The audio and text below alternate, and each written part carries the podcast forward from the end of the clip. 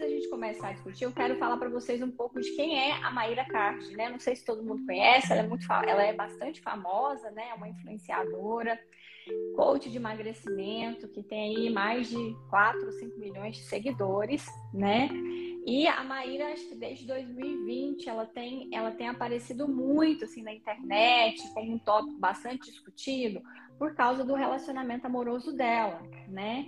Em 2020, ela lançou um vídeo no, no, Instagram dela falando que ela vivia um relacionamento abusivo, né? E, e que era esse o motivo da separação dela. Após a separação, ela virou uma militante em prol das mulheres é, que estavam em relacionamentos abusivos. Ela mobilizou a internet muito grande com esse tema, que por sinal é um tema necessário, né? Trouxe pessoas para falar no canal dela, falou que ia criar um projeto social, um projeto de ajuda para mulheres. Então, naquele momento, ela passou a ser um símbolo de luta contra o relacionamento abusivo, né? Inclusive, ela expôs todo o processo do relacionamento dela na internet. Então, foi uma coisa muito grande. O, o marido dela foi cancelado na época foi uma coisa muito grande, né? Passado um tempo, né, ela reaparece novamente, né, com o marido, falando de um retorno e com um discurso e a, e a a Maíra ela tem uma forma de se comunicar interessante, né? Porque ela passa muita segurança de tudo que ela fala.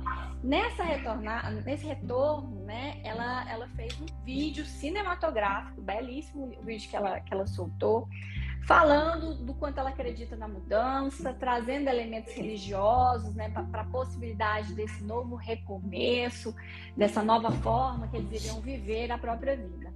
E desde lá também já houve outros, outras idas e vindas. Teve uma vez que ela fez uma live novamente para comunicar que ela tinha terminado. O fato é que os dois voltaram agora novamente, recentemente, né? É, e nessa volta da Maíra, ela começou a, a mudar um pouco o tom do discurso. Ela tem um tom de discurso muito ligado ao empoderamento feminino muito ligado à força da mulher, a, a, ao amor próprio, né?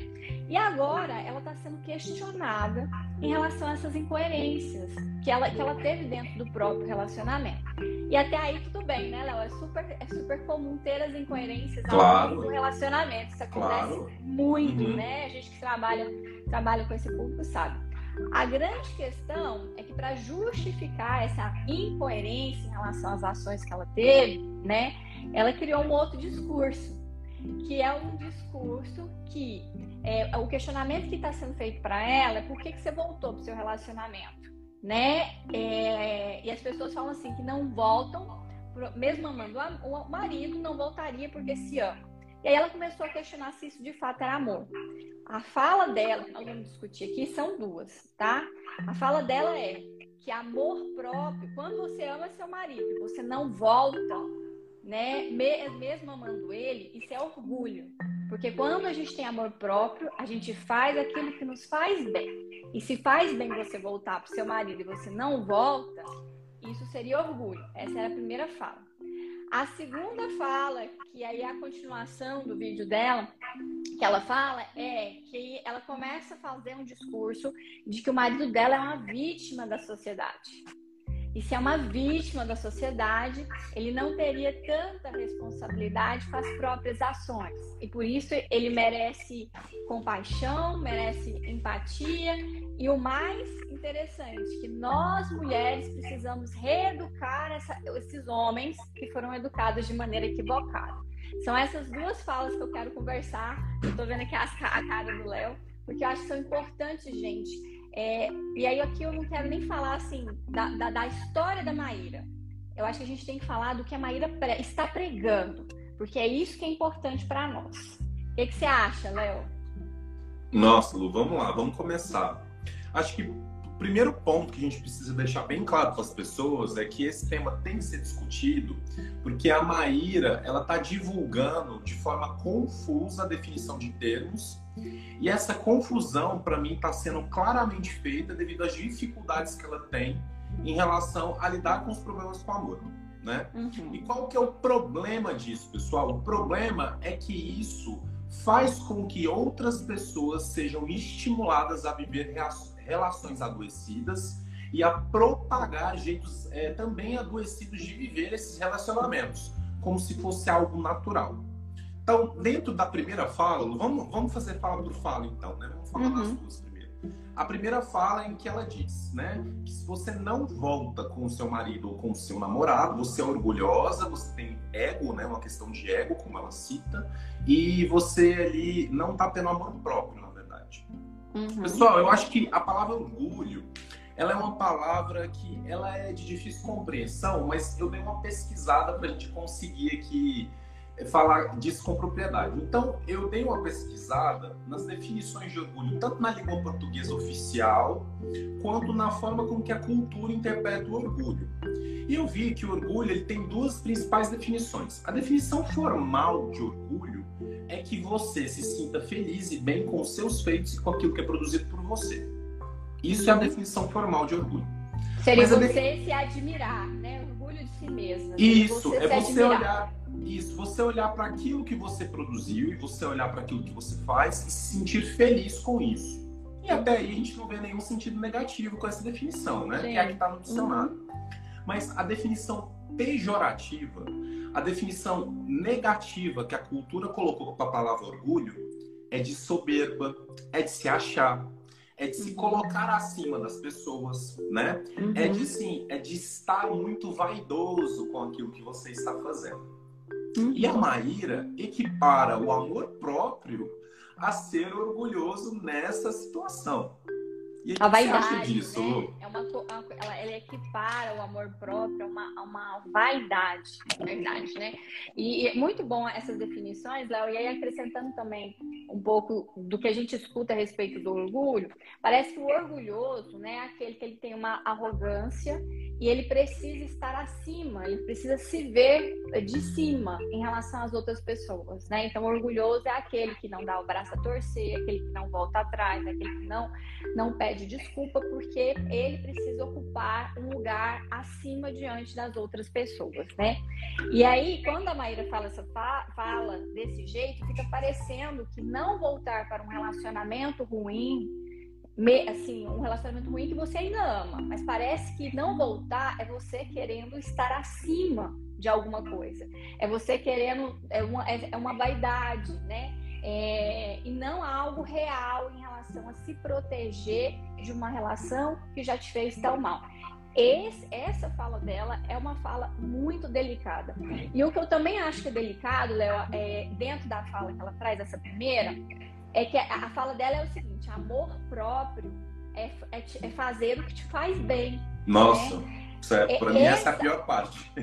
é, não, essa é uma definição, gente. E aí, anotem isso aí, tá? Essa é uma definição tão infantil do que é o amor próprio tá? Mas tão infantil, porque do jeito que ela coloca, né, dentro do contexto que ela coloca, fica parecendo que amor próprio é só fazer aquilo que te faz bem, que te dá prazer, que te dá alívio, que você gosta, sabe? E quando a gente pensa numa vida de adulto, esse conceito não cabe para dentro do amor próprio, né? Porque muitas vezes nós temos que fazer coisas que são desconfortáveis, coisas que são sacrifícios, coisas que fazemos sofrendo por causa do amor próprio, porque a gente sabe, principalmente a longo prazo, aquilo lá vai trazer saúde né? Nessa ideia que ela traz, ninguém ia fazer atividade física, porque atividade física é sofrido, é sacrificante, você detesta, né? Então, amor próprio é não fazer atividade física. Ou então, amor próprio é comer um bolo de chocolate inteiro, porque você tá ansioso e o bolo de chocolate vai, vai te fazer bem. Não é assim que funciona o raciocínio de amor próprio, né? E aí existe uma distorção imensa. E essa distorção eu acho que ela é muito perigosa, porque é, é, existem milhares de mulheres confusas a respeito do que devem fazer a respeito, num relacionamento infeliz, falido, abusivo.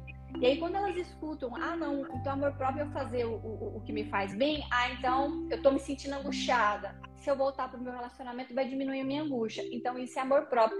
Olha que raciocínio distorcido e perigoso Exatamente, Lu. Antes da gente continuar, eu só queria lembrar o pessoal que está aqui que ali embaixo, gente, tem um, um, balãozinho com interrogação.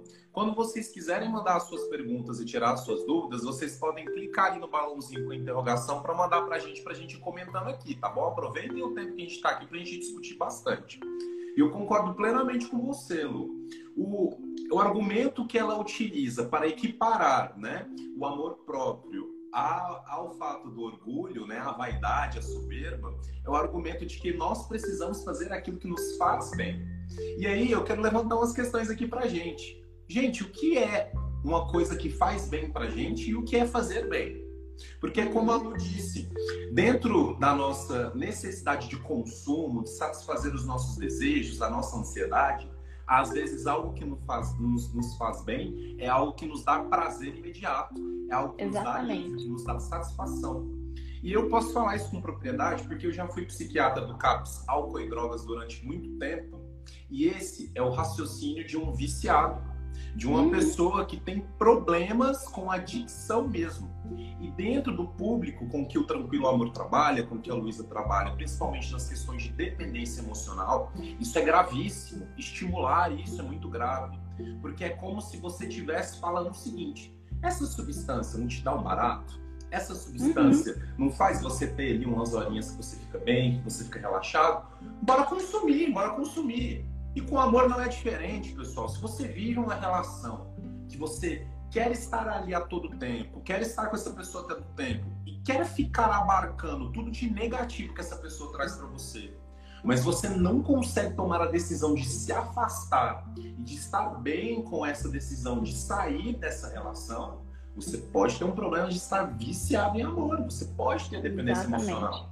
Então, Exatamente. quando a Maíra fala essa frase, nós temos que fazer aquilo que te faz bem, nossa, e é aí que eu arrepiei todinho. Eu falei. Eu também. Eu, esse, me, deu uma nossa, coisa É, e assim, Lu, e, e, eu acho interessantíssima essa perspectiva que você traz da infantilização do viver, porque a infantilização do viver, pessoal, é exatamente o oposto da autoestima e do amor próprio.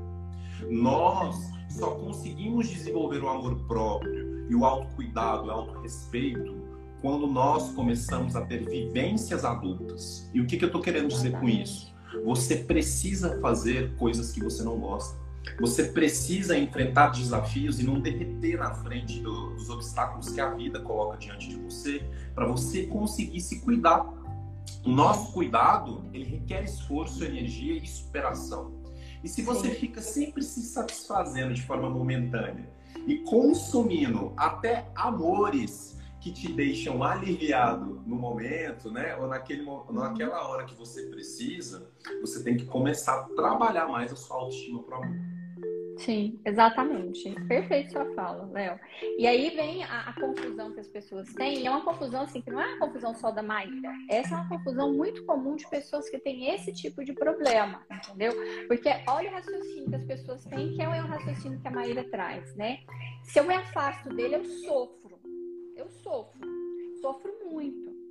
Aí, então eu acho que é melhor eu voltar, porque com ele vai diminuir significativamente o meu sofrimento, mesmo que eu continue sofrendo de outras formas, né? Mas são formas que aparentemente eu consigo lidar mais do que com a ausência dele. Esse é o raciocínio, tá, pessoal?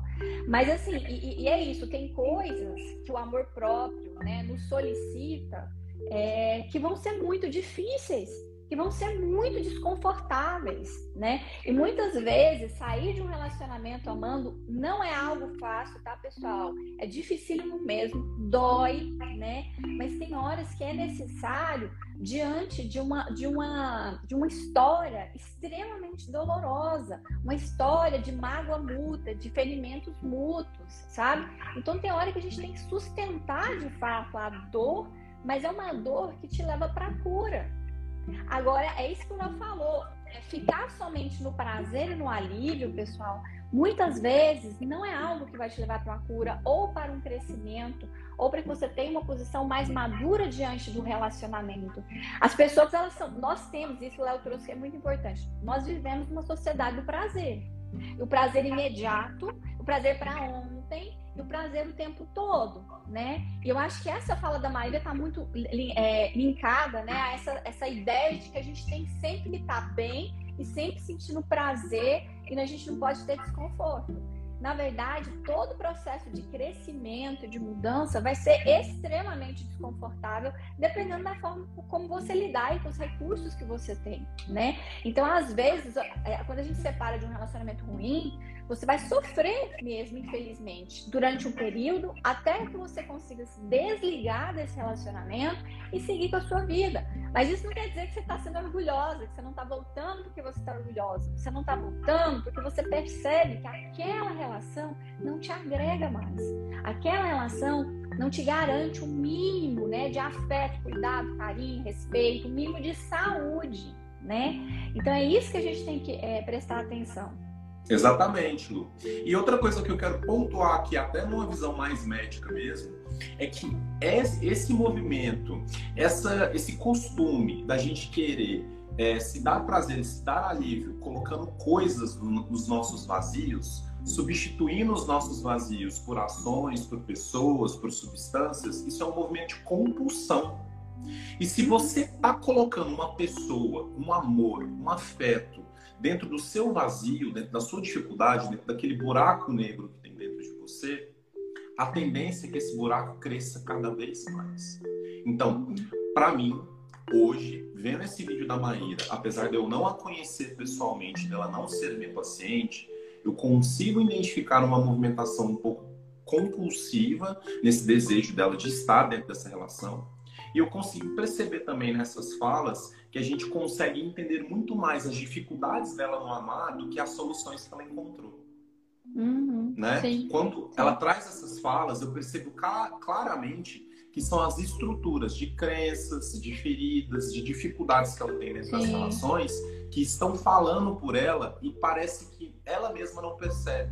Quando ela dá essas falas, ela não percebe que a estrutura de adulto saudável não está falando ali naquele momento. Sim. Quem está falando ali é Sim. é uma estrutura que ela tem, que ela ainda não conseguiu desconstruir para se manter dentro desse relacionamento. Lu, antes de eu passar de novo para você, eu só queria deixar aqui. Pessoal, então, em relação à primeira fala da Maíra, tá? Então, vamos fazer aquilo que nos faz bem e amor próprio é, é a mesma coisa que orgulho. Eu quero que vocês coloquem aqui as opiniões para a gente, para a gente ir lendo, ver o que, que vocês estão achando.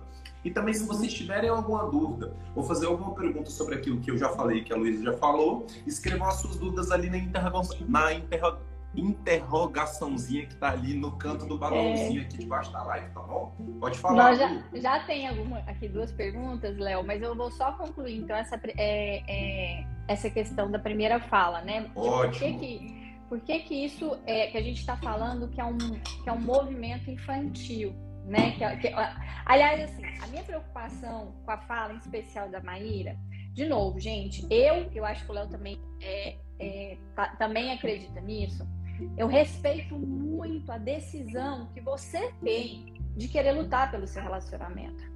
Você tem total liberdade de voltar para sua relação quantas vezes você quiser, porque essa é a sua vida. Né? Quando eu atendo pessoas em situações parecidas, eu deixo claro que é, é, é a pessoa ela tem que ter direito a escolher o que é melhor que ela acha que é para ela. E tá tudo bem. Então, o que nós estamos discutindo aqui, gente, não é que é errado a Maíra voltar para o casamento, né? Até porque senão é uma coisa que nem cabe a gente avaliar, tá certo? O que a gente precisa tomar cuidado é que ao longo desse processo do relacionamento dela, né, que é um processo difícil, eu vejo ela com muita angústia, muita angústia. Eu vejo ela assim querendo muito amar e ser amada e ao mesmo tempo passando por, por coisas muito difíceis, né? Só que aí nesse processo, gente, se vocês forem percebendo, ela vai tendo distorções, ela vai fazendo distorções da realidade para que ela dê conta de sustentar a escolha de ficar. Exatamente. Isso que ela está fazendo agora, ela está distorcendo o conceito de amor próprio, né? Porque é algo que ela fala e que ela prega. Então, quando ela terminou, ela falou de amor próprio. É... Quando ela retornou a primeira vez, ela falou de amor próprio. Aí, de novo, ela tá falando. Ela já falou de amor próprio de várias formas diferentes, dependendo da situação que ela estava vivendo. E isso é um movimento que a gente faz. Quando a gente não consegue lidar com a realidade, nós criamos uma distorção de pensamentos e de crenças para que seja possível eu permanecer na situação que eu tô. Porque eu, eu vejo a realidade e a realidade ela não é boa. Mas eu não consigo sair disso. Então eu crio uma distorção no meu na minha percepção, no meu pensamento, nas minhas crenças, que permita que eu fique, né? E disso vem de novo a segunda fala dela, de que quando ela fala que na verdade o marido é uma vítima da sociedade. Isso também é uma distorção né? Uma distorção que nega a responsabilidade dele como homem adulto, né? De sustentar as próprias escolhas. Mas antes de falar, de falar disso, vamos ver aqui as perguntas, Léo. É, a Silmara está falando aqui. Ela não seria codependente? E, quer falar, Léo? Ah, creio que sim, né? E, gente, assim, o, o que é interessante essa dúvida, porque essa dúvida também já apareceu em algumas consultas para mim. E as pessoas que estão em relação de dependência afetiva, ambos são codependentes, né? A dependência, gente, ela não vem no movimento de uma pessoa para a outra. E sempre corri se eu estiver errado. A dependência, ela vem do par. Não existe dependência se não tem a cola que gruda o par, né? Então, uhum. tanto que, em, que várias pessoas fazem várias, vários pares, namoram com pessoas diferentes, em alguns relacionamentos elas desenvolvem dependência emocional em outros elas não desenvolvem. Então é a combinação do par. Então, ao meu ver, as pessoas que estão na relação em que existe dependência emocional, eles são codependentes, né? De alguma forma, elas são codependentes.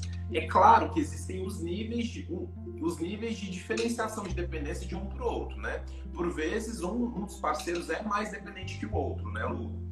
Mas eu uhum. sempre entendo as relações que existem, a dependência emocional, como relações compostas por pessoas que são codependentes. Tem que ter a cola, tem que ter o grude que alimenta aquela dependência para os dois. Uhum. É, eu, assim, eu. A pergunta é se ela é codependente, assim, é difícil a gente avaliar porque a gente não, não conhece ela pessoalmente, né, pessoal? Uhum. Ela tem sinais, né? Ela tem alguns sinais que nos levam, que é o que o Léo tá falando, a pensar numa possível dependência, né? E essa dependência, ela é de fato alimentada pelos dois, porque os dois vão e voltam, vão e voltam, vão e voltam de alguma forma. Então, a relação ela, ela, ela tem aspectos de padrão dependentes de alguma forma, né? Mas a gente não tem como assim categorizar, rotular ou diagnosticar, porque nós temos assim, ou, é, não temos, nós temos só o que, o que ela mostra, né? O que a mídia Sim. coloca. E o parceiro dela, né, Lu, uma característica pública que a gente conseguiu presenciar dessa relação é que apesar dela expor ele, difamar ele, colocar ele como algoz várias vezes aí durante essa história toda, ele também retorna, né? E eu acho ele também retorna. Né? Isso, né? isso. Aí então, fala do padrão de dependência da isso. relação, né? A movimentação vexatória que a Maíra já fez contra esse parceiro e que até nos nossos grupos de estudo a gente até expôs esse caso várias vezes, né, Lu? Assim, é clara, é muito explícita nesse, nesse último ano, principalmente. E a gente vê que o parceiro retorna. Então, assim, isso é um sinal de alarme, gente. Vocês podem ver que a movimentação não parte só dela. Acontece que é ela quem expõe mais as dificuldades dessa relação e é ela que funciona como uma porta-voz do status desse relacionamento para a mídia. Mas Isso. ele tá ali junto também, é, constituindo esse quadro com ela, né? A gente não pode tirar ele dessa história também. Sim, sim. E aqui tem uma outra pergunta, que, aliás, uma, uma, um comentário que diz o seguinte: Estamos separados, mas estou muito triste e angustiada. Abstinência mesmo. Me ajude. Vivi um relacionamento ioiô 37 anos. Antes eram muitas traições dele, hoje é alcoolismo. Muita angústia hoje. É, esse tipo de relação, né, que é um relacionamento onde tem uma dependência emocional, infelizmente o afastamento, né, provoca todas essas reações desconfortáveis, né, angústia intensa, ansiedade, dificuldade para dormir, até outros sintomas que podem ser desde sintomas psicológicos, né, quanto sintomas físicos. A abstinência ela é de fato muito difícil de lidar, né? E aí o que fazer para lidar com a abstinência? Aí vai depender muito da, do, da intensidade da sua abstinência tá certo? É, momento de abstinência é um momento que você vai precisar de muito autocuidado, vai precisar, é um momento que vai precisar de mais introspecção e mais energia para si mesma para conseguir cuidar desses sintomas, que são sintomas extremamente desagradáveis e dolorosos, tá? Mas se forem sintomas muito intensos, né? Se for uma dependência muito grave a ponto de te incapacitar de alguma forma, você não conseguir trabalhar, não conseguir dormir, não conseguir fazer as coisas que você precisa, eu acho que é interessante procurar uma ajuda médica, tá? É, claro que junta isso também uma psicoterapia associada. Gente, o tratamento para dependência, tá? As pessoas sempre me perguntam, ah, mas eu consigo sair sozinha da dependência? Muito difícil, gente. Muito, muito difícil sair de um quadro de dependência sozinho, porque a dependência envolve questões assim psicológicas muito profundas e muito complexas e que a gente precisa muitas vezes de alguém para nos auxiliar a chegar nessas questões, para que a gente possa cuidar, tratar, trabalhar essas questões e refazer o nosso padrão de, de, amor, de, de forma de amar, tá?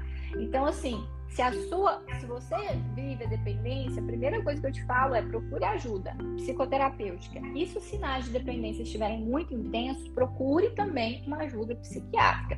Está aí o doutor Léo, que é especialista nisso, para ajudar esse público, tá?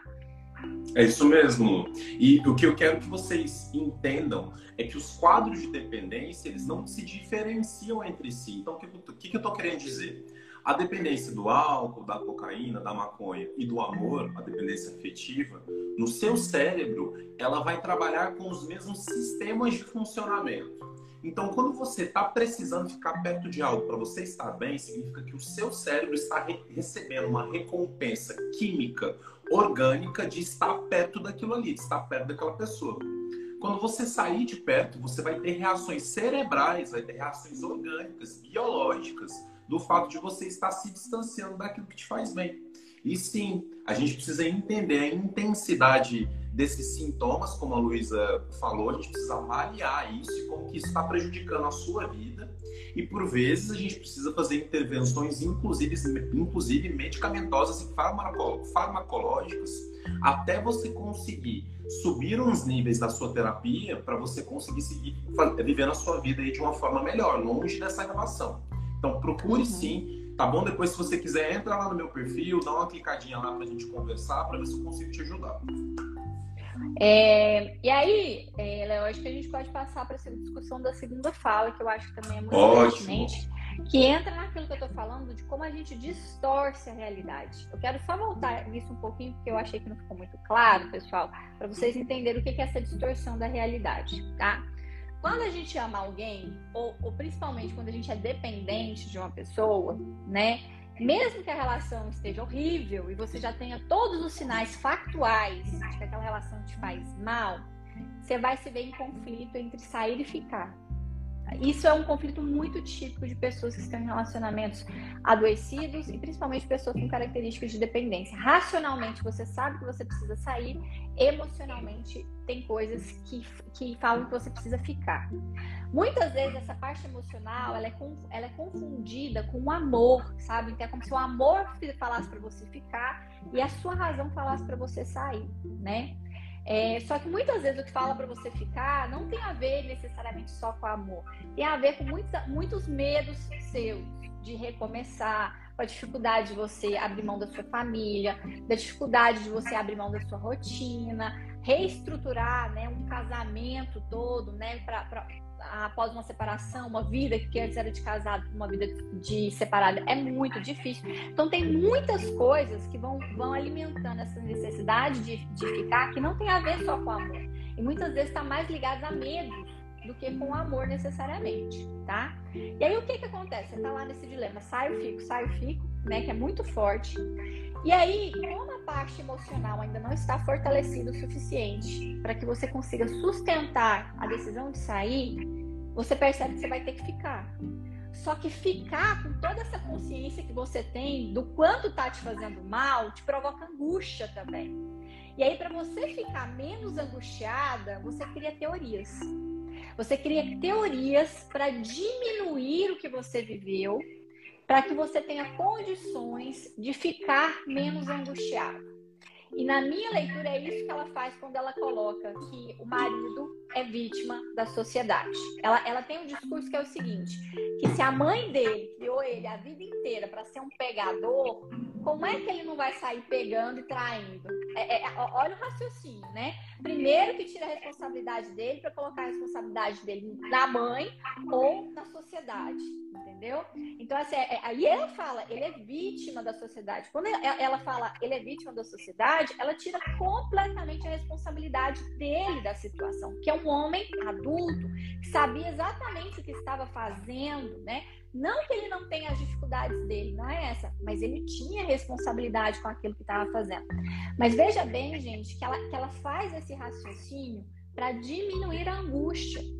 Porque pensar em ficar num relacionamento depois de ter sido traída mais de 11 vezes publicamente deve ser uma coisa terrível. Agora, quando ela pensa assim, ah, então não é que ele é ruim, é porque ele teve uma criação que fez ele assim. Olha como diminui, olha como abafa né, a angústia. E aí permite que ela consiga ficar com ele sem ficar se massacrando internamente, porque nós temos uma pessoa dentro, uma, uma voz interna que diz, que diz quando a gente está fazendo umas coisas ruins com a gente, né? Nós temos essa voz interna. E aí ela abafa essa voz interna que está dando um alerta para ela de que, que, pode ser que ela se machuque novamente, pode ser que esteja que vai ser ruim novamente, ela não podia estar tá fazendo isso. Ela abafa com todo esse processo de distorção. Gente, nós fazemos isso demais, meu amor. Demais. Na hora que eu vi o discurso dela, é como se eu tivesse visto assim várias pessoas que eu já atendi e as criações que nós fazemos, né? Esse processo chama-se negação.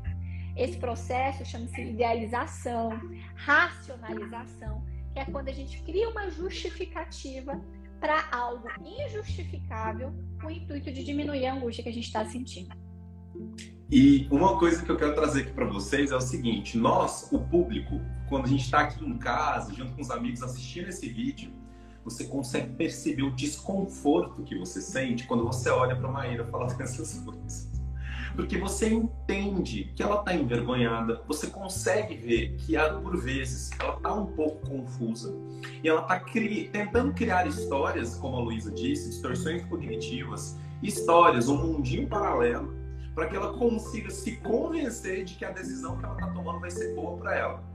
E pessoal, Sim. esse desconforto que a gente sente olhando para ela falando isso, são os seus amigos, são a sua família, são as pessoas que gostam de você, te vendo tomar essas decisões quando você está numa situação de dependência emocional.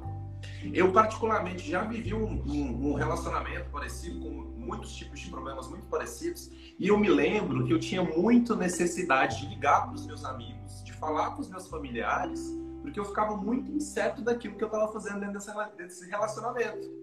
E quando as pessoas me davam as opiniões e falavam a perspectiva delas sobre aquilo, elas ficavam assim, chocadas, porque não bate quando você está inventando historinha inventando historinha no sentido de defesa, para se defender, para você ficar no relacionamento que te faz mal, quem está de fora consegue perceber o contraste entre a história que você cria e a realidade, né, Lu?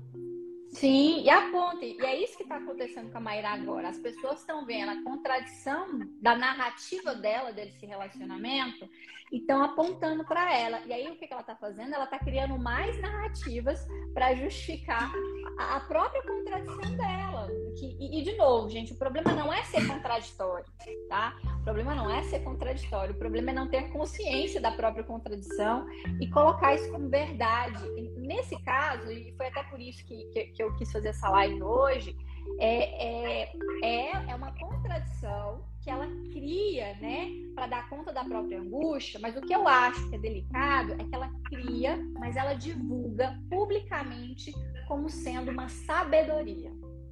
Como sendo Exatamente. Um é um sistema de defesa dela Sim, é um sistema de defesa dela que ela publica como algo que, que é divulgado como sabedoria, concordo plenamente. Isso é que a gente tem, é que a gente precisa ficar com crítica, tá, pessoal? Isso que está acontecendo com a Maíra, gente, de novo, acontece com muitas pessoas de forma muito similar. E isso não é o problema. Isso aí é algo que ela precisa olhar para ela, resolver com ela. Ela que vai arcar com as decisões dela e tá tudo certo. O problema é pegar o sistema de defesa, que é o que ela tá falando, transformar isso em conteúdo para as pessoas e falar que isso é sabedoria de relacionamento e falar Exato. que isso é o saudável a ser feito, entendeu? Aí ela cria uma distorção não só para ela, ela cria uma distorção pública de pessoas que confiam no trabalho dela e ela é muito boa comunicadora, ela tem um posicionamento de muita segurança, muita segurança, ela vende bem. Quando ela fala isso do jeito que ela fala, a gente para, nossa, é verdade, será que eu sou orgulhoso? Você para para refletir, porque ela passa tanta segurança na fala dela, mas, de novo, é uma segurança que ela está construindo para diminuir a própria angústia. E ao colocar isso para o mundo, ela vai influenciar muitas pessoas que estão na mesma dificuldade, que vão usar o mesmo argumento, pegar o argumento que ela colocou para se manter em relacionamentos ruins durante anos, às vezes. Isso é que é o perigoso desse tipo de fala. Não é uma fala saudável. Não. Isso não tem a ver com amor saudável. Isso não é amor próprio. Isso é um recurso de defesa para diminuir a angústia de estar num relacionamento infeliz. Exatamente. E hoje a gente está aqui, gente, discutindo não é as decisões da Maíra, não é as dificuldades da Maíra. O que a gente está discutindo aqui é a colocação dessas falas de forma pública, como a Luísa disse, e a propagação dessas ideias que fazem mal para outras pessoas e que alimentam a dependência emocional e as relações tóxicas. Então, assim, para ficar Sim. bem claro, tá bom? Porque, Sim. como a Luísa disse também, gente, quando você está num processo de tratamento psicoterápico, de dependência emocional, de dificuldades com o amor, não interessa as decisões que você toma, né, Luísa? O bom uhum. terapeuta, o terapeuta qualificado, o profissional qualificado, o bom psiquiatra, ele não vai te criticar, ele não vai te julgar naquilo que você decide para a sua vida. O problema é quando essas decisões estão sendo tomadas por estruturas mentais e afetivas que estão adoecidas. E uhum. quando essas decisões estão sendo tomadas por essas estruturas, pelas suas defesas, pelos seus medos, pelas suas inseguranças, é obrigação do profissional que te acompanha te orientar, te mostrar, te falar. Ninguém está aqui para aconselhar ninguém, ninguém está aqui para tomar decisões para ninguém. E outra, pessoal, não existe certo e errado. Existe aquilo que você consegue fazer no momento. E o que a gente está vendo com a Maíra agora nesse momento, que o que, o que ela consegue fazer para ela é, é isso. Aquilo, né? sim. E tá tudo e tá bem, tudo certo, não tem julgamento tá e crítica certo. em relação a isso. Exatamente. Tá, agora, o julgamento e a crítica é o que, que ela tá fazendo com a decisão e o que, que ela tá fazendo com as falas dela. Isso aí, isso. eu acho que ela tá atuando de forma negativa no mundo. Né, Luísa? Sim. Tá colocando isso. um conhecimento, um conhecimento disruptivo, um conhecimento de atraso para a vida das pessoas que têm essa questão. Sim, e aqui a Cássia também falou uma coisa interessante, falando da segunda fala que ela traz, que ele seria uma vítima, né? É, que cria muita responsabilização sempre para a mulher. Então, na fala dela, né, que ele fala assim, que, ela, que ele é uma vítima porque a mãe dele Nossa. ensinou ele a ser assim. Veja bem que, ele fala, que ela fala da mãe, né? Ela não fala do pai, ela não fala da família, ela fala da mãe. Olha como é interessante isso. Que a mãe dele ensinou ele a ser, a ser assim e no final ela, ela fecha falando que cabe a nós, mulheres, educá-los para que eles sejam diferentes. Gente, olha como nós estamos, de novo, olhando para esse homem, que é algo muito comum na nossa sociedade, como uma criança. Nós estamos, assim, diminuindo a responsabilidade que ele tem em relação a fazer as próprias escolhas e arcar com as próprias escolhas. E, tamo, e quando nessa, nessa fala, ela puxa a responsabilidade para nós mulheres de sermos nós a mudar o comportamento, a reeducar esse homem. E aí a gente vai para um lugar de mentora, de professora, que não é um lugar saudável no relacionamento. Se a gente faz isso, a gente infantiliza o nosso parceiro. E aí dificilmente nós vamos conseguir ter um relacionamento maduro de troca, onde os dois agregam, né? E, gente, isso já é algo tão propagado no amor que isso também é muito sério. Então, se seu parceiro tem uma dificuldade grande, né? Ele tem que procurar ajuda e formas de crescimento. Não é você a responsável por ensiná-lo a ser homem. Essa não é a sua responsabilidade. A responsabilidade é dele. Se ele não teve modelos, se a família não permitiu, se ele também tem feridas, se ele também tem dificuldades, ok, ele vai ter que procurar isso. E no discurso dela, de novo, vem a mulher como tendo que ser responsável, tendo que ser a madura, tendo que ser, tendo que ser aquela que segura o casamento, que é muito o que ela está tentando fazer agora, né? Sendo aquela que se sacrifica, né? Que guia. E isso é uma distorção imensa é, na forma de pensar os relacionamentos, gente. Enquanto nós não começamos a, atrasar, a tratar os homens como homens, né? Nós vamos ter dificuldade. A salvadora, né, Lu? A salvadora, né? Do processo, né? E, e, e, e, essa colocação é, é, muito perigosa, muito perigosa mesmo, porque aí ela se responsabiliza por tudo aquilo que vai acontecer dentro desse relacionamento. Novamente, como se ela estivesse se relacionando com alguém que não tem capacidade de ação e de escolha, né? Uhum. E ela faz com que ele se torne aí realmente uma vítima, né, Lu? Pessoal, tem uma grande diferença em você entender os contextos, as dificuldades, a história, as vivências do seu parceiro e de você usar essas informações para justificar aquilo que te faz mal dentro da sua relação. Tomem muito cuidado com isso, porque isso é uma linha muito tênue. E parece que a intenção da Maíra nessa fala era contextualizar, mas da forma com que ela colocou, ela justificou os erros desse parceiro, né? De uma forma muito adoecida e muito distorcida, que faz com que a gente entenda que ele é um completo descapacitado. É como se tivesse Sim. um mini robô dentro da cabeça dele, dirigindo ele para que ele faça as coisas ruins, né? Assim, ele não, não teve escolha nessas ações, né? Sim, tem uma pergunta muito interessante aqui, Léo, é do Fabiano. Oi, Fabiano, que bom te ver aqui. É, é, para vocês, o processo identificatório do eu com o outro se articula com a representação cultural do amor?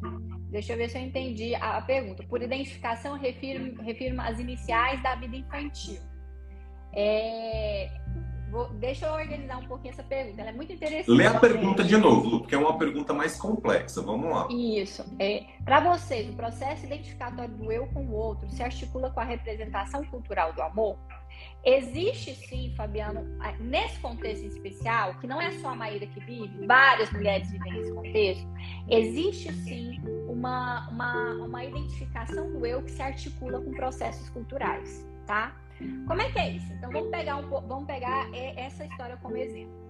Então é uma pessoa que é, pode ser que ela tenha assim um quadro de, de dependência emocional, ela tem questões que são dela mesma, da dificuldade de enfrentar a realidade, da dificuldade de deixar o, de tratar o parceiro como sendo adulto, né? Da dificuldade de se separar, de abrir mão de uma relação. Então essas são questões do eu dela. E junto a isso, nós temos uma representação hoje cultural de um amor que fala que você tem que lutar sempre. Inclusive, ela tem, a própria Maíra tem um vídeo falando de que ela fala o seguinte: que, que, é, que desistir é fracassar, né? E que os fortes não desistem. Quando ela fala nesse vídeo que ela está lutando pela relação.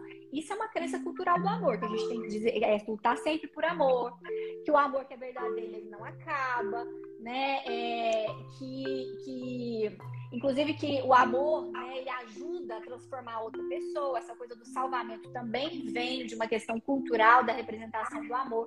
Então, isso é o que acontece. Tem uma parte individual de como ela se constituiu enquanto pessoa e como forma de amar, que se alia às crenças culturais do amor e crenças do amor romântico, que também não são crenças saudáveis.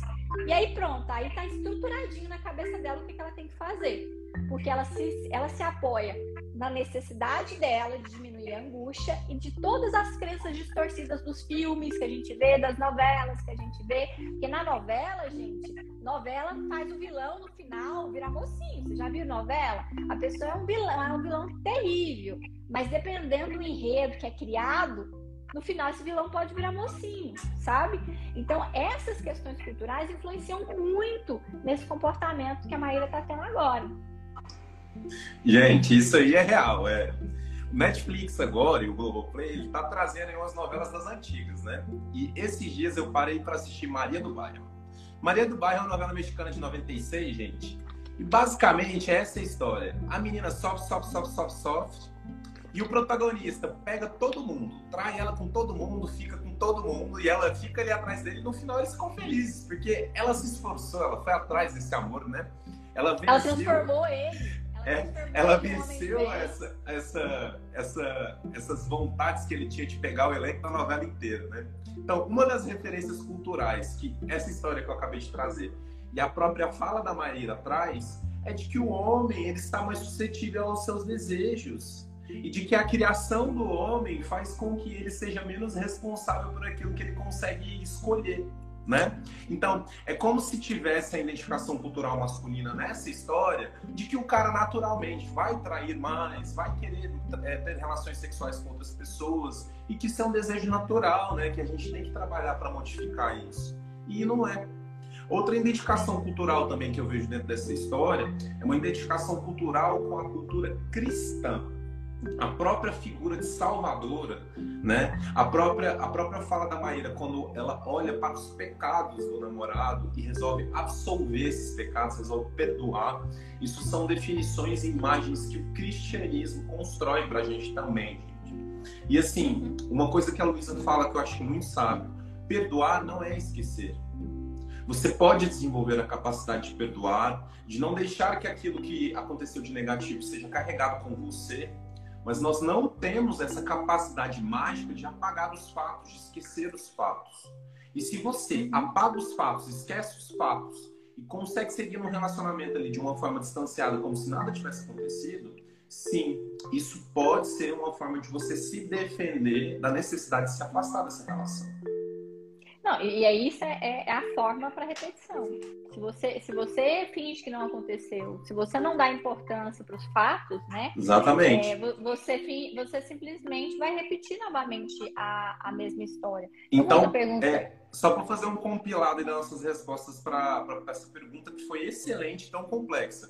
Eu acho que tanto eu quanto a Luísa, dentro dessas identificações culturais nas figuras que a Maíra e que o namorado representam na história dela, a gente consegue identificar as crenças do amor romântico, a cultura uhum. cristã, a cultura machista, do, de, de, de, perdoar o homem, de absolver o homem dentro, dentro dessas situações tóxicas aí, né, Lu? E aí tem uma pergunta que fala justamente dessa questão da cultura machista, né? A, a Silmara está dizendo aqui, cultural machista, na, na segunda fala dela quando ela coloca a culpa é da mãe, como nós mulheres depois a, a culpa. É isso, é uma, isso pegando é, essa questão ainda dentro do amor, gente, nós temos que tomar muito cuidado com algumas coisas que são propagadas culturalmente, e ainda bem que hoje nós temos profissionais que questionam isso, né? Porque assim, culturalmente, é, o homem ele é visto, né? É, como mais imaturo, como alguém que demora a engatar na, na, vida, né? Como alguém que tem autorização para fazer mais besteira e que tá tudo bem ele fazer besteira porque ele é homem, né? E é essa fala que ela traz, né? Então, assim, ele é homem, então a culpa é da mãe que, não, que educou desse jeito, ou da cultura que diz que ele pode fazer isso, né? Enquanto para nós mulheres, a cultura diz que é você que tem que lutar pelo relacionamento. Se o relacionamento não funcionou, a culpa foi sua, né? É, é você que sustenta a relação, é você que tem que fazer a coisa funcionar. E não é assim, gente. Essa forma é uma forma, é, um, é, assim, é uma fórmula do adoecimento do relacionamento. Né? Então, assim, os, os, homens são imaturos, nós mulheres também somos. Assim como somos responsáveis, e eles também. Pessoas adultas são responsáveis, independente de qualquer coisa, né? Nós não podemos continuar tratando os homens como se eles fossem crianças indefesas que não têm capacidade, foi o que o Léo falou, capacidade de competência para distinguir o que é certo e o que é errado pra, na, numa relação, num relacionamento. O que é lealdade e deslealdade, o que é respeito e falta de respeito. Nós não temos, não podemos fazer isso mais. A, gente precisa de um discurso né, mais saudável, mais justo, né? onde existe um equilíbrio de responsabilidades, que é a, própria fala, a próxima fala que a Bonara traz, é o que você sempre coloca, Luísa, 50% de responsabilidade para cada um. É muito fácil cair na tentação de querer se responsabilizar por tudo como uma falsa ideia de controle. Exatamente. Então, quando, quando a, Maíra ela fala assim que cabe a mulher educar o homem, ela pega essa responsabilidade para ela, uma responsabilidade que não é dela e que ela não vai conseguir fazer, porque a gente não educa a pessoa adulta, se essa pessoa não estiver disposta a, a, de fato, né, a amadurecer, a crescer, você pode fazer o que você quiser, ela não vai mudar, tá certo? Mas isso tem a ver muito com essa nossa necessidade de controle, né? Que vem da questão cultural de que o controle da relação é da mulher. É a mulher que dá o tom da relação. Existe uma, uma fantasia, porque não é verdade isso, né? De que é a mulher que dá o tom, é, é, a mulher que transforma o cara da balada no pai de família. Quantas músicas vocês já, vocês já escutaram disso? De que a mulher boa transforma o cara de balada no pai de família. Eu tenho a sensação, que é claro que é uma leitura de, fora, de fora, né? Que a Maíra está tentando ser essa mulher boa que, que vai fazer o cara da balada virar o pai de família que ela tanto sonhou. Mas, assim, é possível? É. É provável? Não. Né? É, Isso. Porque é, muito, é muita energia.